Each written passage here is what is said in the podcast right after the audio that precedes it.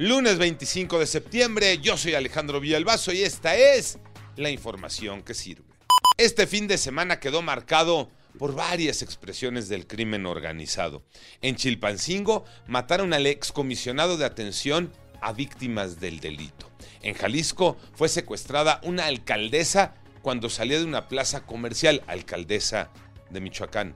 En Tabasco las misas fueron suspendidas en el municipio de Cárdenas por la violencia que se vivió la semana pasada. Por si fuera poco, en Chiapas varios municipios viven entre el terror y la zozobra. Grupos criminales se disputan el territorio para el tráfico de drogas y de personas. En la mañana el presidente insistió en que esto es propaganda.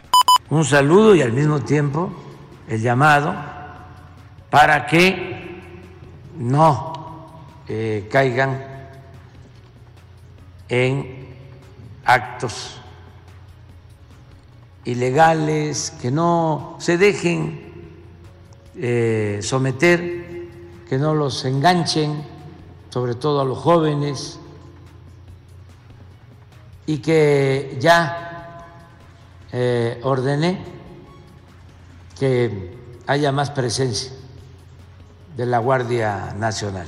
Aseguró que no es un problema de todo el país y que esta campaña contra el gobierno continuará porque es parte del proceso electoral, el del 2024. Sí, sí es un acoso el que te estén hablando a cada rato para ofrecerte productos y servicios. Se busca que esto termine.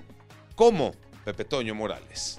Gracias Alejandro, efectivamente en la Cámara de Diputados han puesto manos a la obra y es que se pretende reformar la Ley Federal de Protección al Consumidor para evitar, le llaman el acoso para publicitar y o si esas llamadas que son muy molestas y que todos los días tratan de vendernos algo o ofrecernos algún servicio.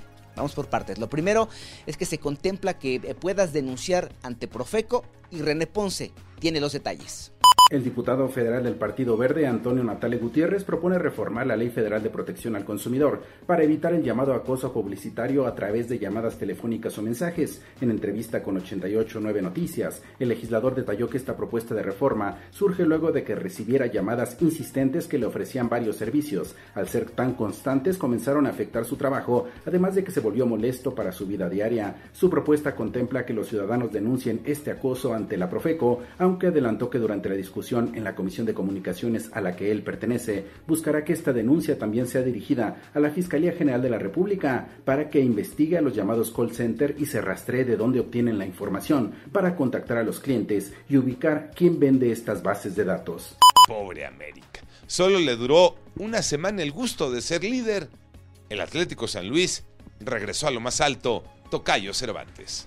Ah, está bien, Tocayo, tienes razón. Solamente unos días le duró a la América ser el primer lugar del fútbol mexicano.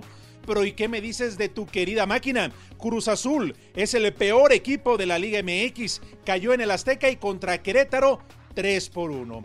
Hablar de lo más destacado, el Atlético de San Luis ganó y regresó al liderato general. Se combinó con el empate a uno entre Toluca y América para desplazar a las Águilas a la segunda posición. También hay que destacar que las Chivas siguen sin ganar y el clásico regiomontano fue para los Tigres que le pegó 3-0 al Monterrey, doblete de André Pierre Guignac y con ello el francés se convierte en el máximo anotador en este tipo de partidos. Yo soy Alejandro Villalbazo, nos escuchamos como todos los días de 6 a 10 de la mañana, 88.9 y en digital, a través de iHeartRadio. Pásenla bien, muy bien, donde quiera que estén.